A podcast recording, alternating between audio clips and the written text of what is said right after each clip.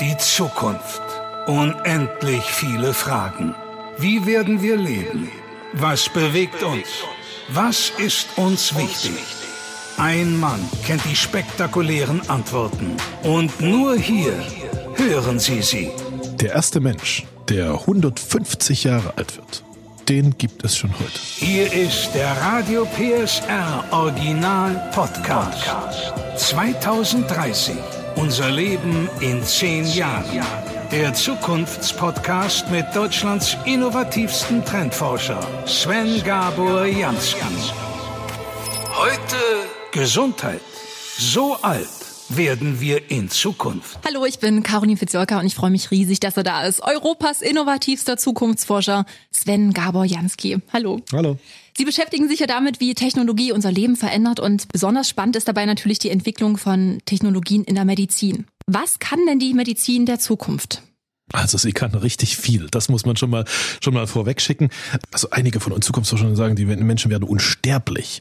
Ähm, das stimmt natürlich nur halb, ja. Es ist natürlich nicht ganz, aber ich versuche das mal mal zu erklären. Also Medizin der Zukunft ähm, ist, ist der wahnsinnige Wachstumsbereich, wo die meisten von uns den größten, wie soll ich sagen, die größte Veränderung, den größten, den größten Nutzen haben werden. Ich versuche das mal Schritt für Schritt zu erklären, was in der Medizin gerade passiert.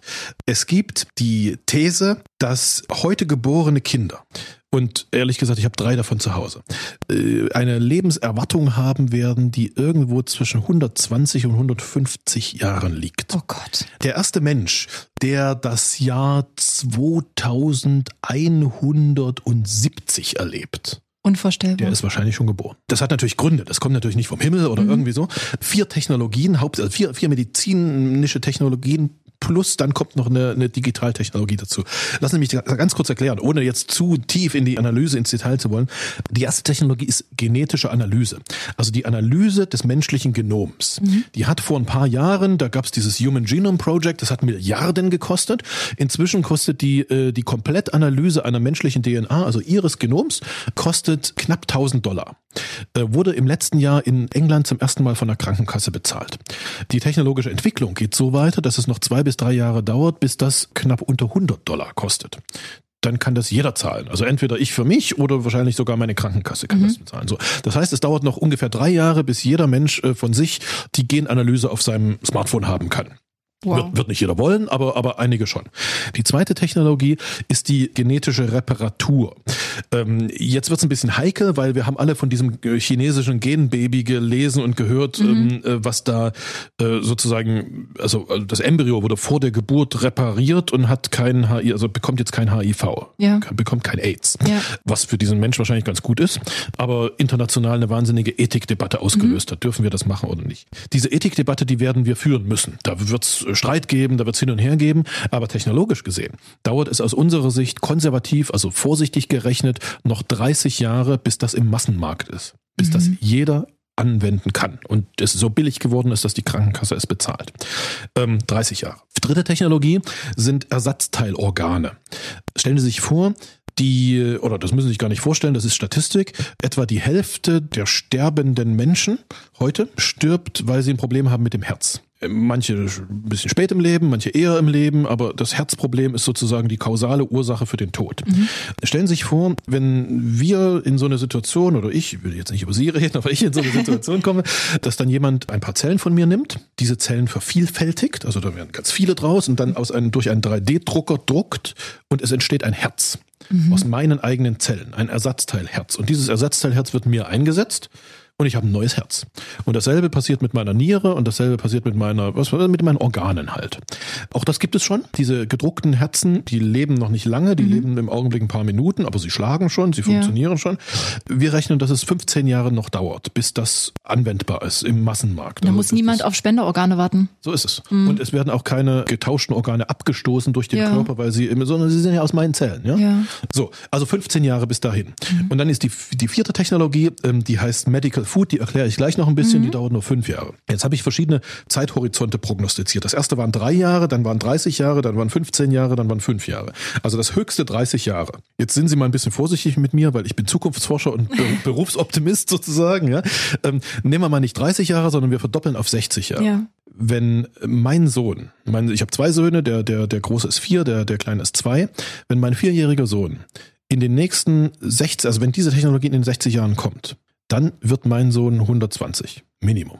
Okay, mein Sohn ist auch drei Jahre. Das heißt, der lebt dann vielleicht 50 Jahre ohne mich oder so, ne? Absolut, absolut. Oh Gott, komische ähm, Vorstellung. Äh, hm. Naja, also, Sie sind auch noch jung, vielleicht können Sie davon auch noch profitieren. Ja, was ja? habe also, ich denn für eine Lebenserwartung, wenn ich jetzt 31 bin. Ehrlich gesagt, wissen wir es noch nicht. Die augenblickliche Statistik sagt, dass unsere Lebenserwartung jedes Jahr um ein Vierteljahr mhm. steigt. Das ist auch schon mal ein, ein guter Anstieg ja. sozusagen, ja. Also in zehn Jahren sozusagen äh, zweieinhalb Jahre mehr. Mhm. Ähm, oder wenn wir uns jetzt eine Stunde unterhalten, kriegen wir jeder am Lebensende eine Viertelstunde dafür ran sozusagen. Ja? Ähm, äh, also das ist auch schon gut, aber da sind all diese Technologien noch gar nicht mit eingerechnet. Insofern haben wir da noch keine Statistik drüber. Das ist einfach nur die Prognose der Technologen, äh, über die wir im Augenblick sprechen können. Ich habe gesagt, mein, mein Sohn wird dann 120. Mhm. Oder vielleicht sogar ein bisschen mehr. Jetzt kommt die fünfte Geschichte dazu, die fünfte Technologie, äh, das ist die Digitalisierung, das ist die künstliche Intelligenz, über die heute so viel geredet mhm. und geschrieben wird. Wenn wir nur davon ausgehen, mein Sohn wird 120 durch diese vier anderen Technologien, der ist im Augenblick vier, das heißt, wir haben noch 116 Jahre Zeit. Wenn in den nächsten 116 Jahren die Computerindustrie so weit kommt, dass sie im Computer ein menschliches Hirn nachbilden kann, Geht heute noch nicht, aber die Forschungen sind mhm. stark. Wenn das passiert und wir, wir kommen noch dazu, dass wir das, was wir heute in unserem Hirn haben, also die Erfahrung, die Erinnerung und so weiter, äh, wir nennen es uploaden können, also aus unserem Hirn in einen Computer hineinbringen können sozusagen. Ja. Ja? Irgendwo ein Kabel anschließen und dann ja. das, das, das, Wenn das passiert, dann wird mein Sohn mit 120, also der Körper meines Sohnes vielleicht mit 120 bis 150 sterben, aber nicht das, was er im Kopf hat, nicht sein Bewusstsein. Dann lebt er vielleicht weiter dann lebt der erste unsterbliche Mensch wahrscheinlich schon heute.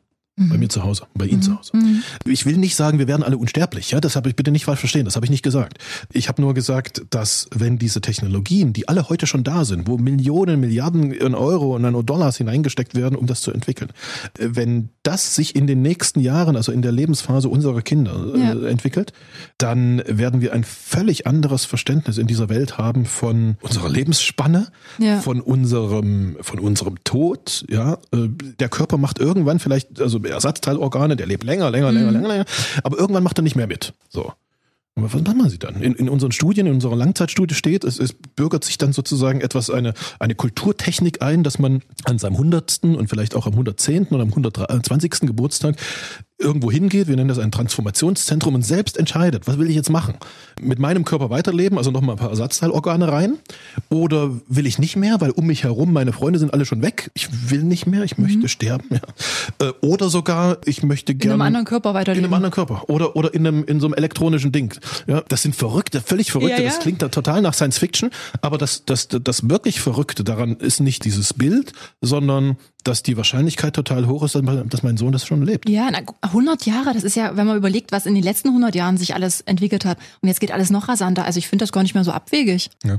Und das führt auch zu anderen Fragen. Also das können wir jetzt alles wahrscheinlich nicht, nicht hier in diesem einen Podcast irgendwie behandeln. Aber ich sag mal so, also wenn wir über, über persönliche Beziehungen, über, über, über Partnerschaften, über Liebe und, und Ehe und sowas reden, dann kommt unsere heutige Vorstellung von, von Ehe, von, von Partnerschaft, von Familie, wie soll ich sagen, noch aus einer Zeit, da war die Lebenserwartung ungefähr bei 45. Ja. Also der, der Spruch, auf, bis dass der Tod euch scheidet und das mhm. Versprechen auf Ewigkeit, ja. der, der hatte sozusagen den Hintergedanken, naja, ich gebe dieses Versprechen mit 20 und mit 45 sterbe für Aha. die nächsten 25 Jahre. Mhm. Ja, sind wir wirklich sicher, dass das auch gilt, wenn wir 150 werden?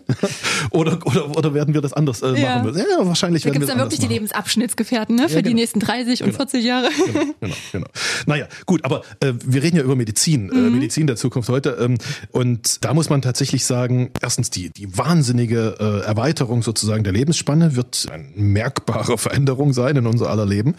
Und im Alltag, da kommt was Zweites dazu. Bisher habe ich ja geredet über Krankheiten, die sozusagen, die wirklich zum Tod führen, also die ja. genetisch angelegt sind, wo Organe irgendwann versagen oder irgendwie Diese so, Erbkrankheiten so könnten ja dann repariert werden. Die also die Gene werden repariert. Selbstverständlich. Sie werden erkannt. Erstens werden sie, ja. also durch die Genanalyse ja. werden sie erkannt und zwar möglichst frühzeitig und durch die Genreparatur werden sie repariert. Mhm. Die sind sozusagen weg. Mhm. Ähm, dennoch werden ihre Organe irgendwann versagen. Die sind äh, irgendwann halt nicht mehr. Und wenn alle ausgewechselt werden? Und dann werden sie ausgewechselt. Und dann, und dann geht's weiter. Ja? Und dann bin ich wieder null. So ist es. So ist es. Okay. Also auf diese Weise wird sozusagen die Lebenszeit erweitert.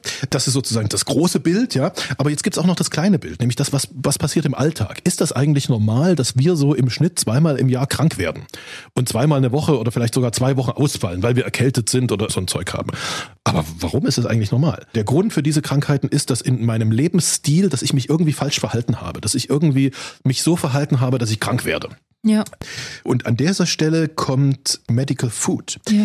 Wenn ich mit meinem Essen, mit meinem Frühstück, mit meinem Mittagessen, mit meinem Abendbrot, wenn ich dort meine Nahrung so individualisiere, dass ich nicht nur dieses Standardzeug esse, was man im, im Supermarkt kaufen kann, äh, sondern dass durch einen 3D-Drucker hineingedruckt ist, das, was bei mir im Körper gerade fehlt. Mhm. Also die Bakterienmixe, die gerade irgendwie fehlen oder die, der Eisengehalt in meinem Ja. Körper, die Vitamine und so weiter und so fort. Wenn ich das alles mit reindrucke, wenn ich sozusagen nicht warte, bis ich krank werde und dann erst zum Arzt gehe, sondern jeden Tag optimiere, jeden Tag den Normalzustand wiederherstelle dadurch.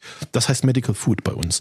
Dann werden wir weniger und weniger krank. Ich will nicht sagen, wir werden nicht mehr krank, aber diese total normalen Lifestyle-Krankheiten, die wird es schlicht weniger geben, weil wir genau wissen, was wir da tun müssen, damit wir überhaupt Ja. nicht krank werden. Na, mein Immunsystem ist ja dann konstant äh, gestärkt und dann auch nicht so anfällig für äh, So ist ja. es, so ist es. Also das muss Viren man dann, und Bakterien. Da, da muss man dann, wenn man ins Detail gehen, müssen wir uns ihr Immunsystem nochmal anschauen, weil wenn das Immunsystem nicht ge, nicht gechallenged wird, also nicht sozusagen nicht mal gegen eine Krankheit arbeiten Mhm. so, ja, muss, dann hm. kann es auch ein bisschen runterfahren und so. Also im Ganzen äh, sieht das Bild so aus, dass wir durch dieses Medical Food einfach diese typischen, diese typischen Erkältungskrankheiten, dieses. Zeug, dass wir das äh, kaum noch haben werden. Mhm. Meine Oma hat mal zu mir gesagt, also meine, meine Uroma hat mal zu mir gesagt, du, Krankheit ist ganz einfach, sie kommt drei Tage, sie isst drei Tage, sie geht drei Ja. Tage.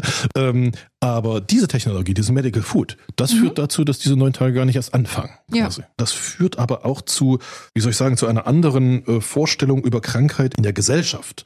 Das ist gar nicht so abstrakt, wie es, wie, wie es klingt. Schauen Sie, ähm, stellen Sie sich einfach diese Situation vor, die ich beschrieben habe. Und jetzt bei mir zu Hause, also äh, meine Frau, ich und drei Kinder äh, leben da. Und jetzt werde ich plötzlich krank. Und alle, also meine drei Kinder und meine Frau wissen, also wenn der jetzt krank, wenn der wirklich krank wird, dann hat der sich die letzten zwei Wochen falsch verhalten. Und der hat sich nicht aus Versehen überraschend falsch verhalten, sondern irgend so ein elektronischer Gesundheitsassistent hat dem gesagt, was er tun soll. Der hat sich bewusst falsch verhalten. Ja. Plötzlich wird diese Krankheit, wo heute noch alle sagen, oh, das ist Schicksal und du Armer und jetzt müssen wir dir alle helfen. Das ist ein bisschen sozusagen. Eigenverantwortung. Der hat seinen Job Wird- nicht wird- gemacht. Ja, genau, der hat einfach Okay. seinen Job nicht gemacht. Ja. Der hat einfach sich einfach, und das ist, also heute ist tatsächlich Krankheit in unserer Gesellschaft betrachten wir so als irgendwie der, der tolle Schicksalsschlag und alle Ja. müssen jetzt ganz äh, armer sagen und pflegen und irgendwie, äh, So dieses Opferbewusstsein, ne? Genau, genau. Und wir übernehmen jetzt für dich de- deine Arbeit mit und ach, Mhm. du kriegst auch noch irgendwie Kosten, also du kriegst auch noch Geld und Kranken und Krankengeld und was weiß all dieses Zeug. Das wird sich wahrscheinlich leicht, also ich weiß, will nicht sagen, dass das komplett verschwindet, weil es immer noch blöd ist, wenn jemand krank ist, ja, und man kann ihn immer noch bedauern. Aber wir werden alle wissen, es ist nicht vom Himmel, es ist nicht Schicksal, sondern es ist genau seine Schuld. Er hat, Ja. er hat sich einfach falsch verhalten und zwar bewusst. Mhm. Oh, Herr Jansky, es ist unglaublich spannend. Und jetzt frage ich mich, ähm, auch mit Ihrer erhöhten Lebenserwartung, wie feiern Sie denn Ihren 120. Geburtstag? Was, was passiert da so? Torte aus dem 3D-Drucker vielleicht? Ja, Torte aus dem 3D-Drucker auf jeden Fall. Ja. Wobei man sagen muss, mein Tortenstück, da werden andere Dinge reingedruckt sein als in ihr Tortenstück, wenn sie zu Besuch kommen Genau. sozusagen und in das meiner Kinder. Nein, aber ich freue mich. Also ich hätte eine große Freude, wenn ich das äh, auch für mich noch nutzen könnte und wirklich 125 werden würde, weil ich habe ehrlich gesagt ganz persönlich in meinem Leben ein bisschen spät angefangen mit meinen Kindern. Ich war fast 40, als mein erstes Kind kam und jetzt habe ich drei. Und äh, wenn man erst mit 40 anfängt, dann ist es nach bisheriger Sicht äh, relativ unwahrscheinlich, dass man seine Urenkel erlebt. Ja. Aber mit 125 erlebe ich meine Urenkel und vielleicht sogar meine Ururenkel und dann wird das echt eine große Party und darauf freue ich mich. Und da können Sie sogar mit 80 nochmal Papa werden. So ist es. Und haben noch was von Ihren Kindern. Außerdem bei 2030 Unser Leben in 10 Jahren. Das Haus der Zukunft wird gedruckt. Es kommt aus dem 3D-Drucker. Der Zukunftspodcast mit Deutschlands innovativsten Trendforscher Sven Gabor Jansky. Alle Folgen gibt's exklusiv in der Mehr PSR App und auf radiopsr.de. 2030. Ein Radio PSR Original Podcast. Redaktion Maximilian Reg. Gespräch Caroline Fitzscholker. Eine Produktion von Regiocast, deutsches Radiounternehmen.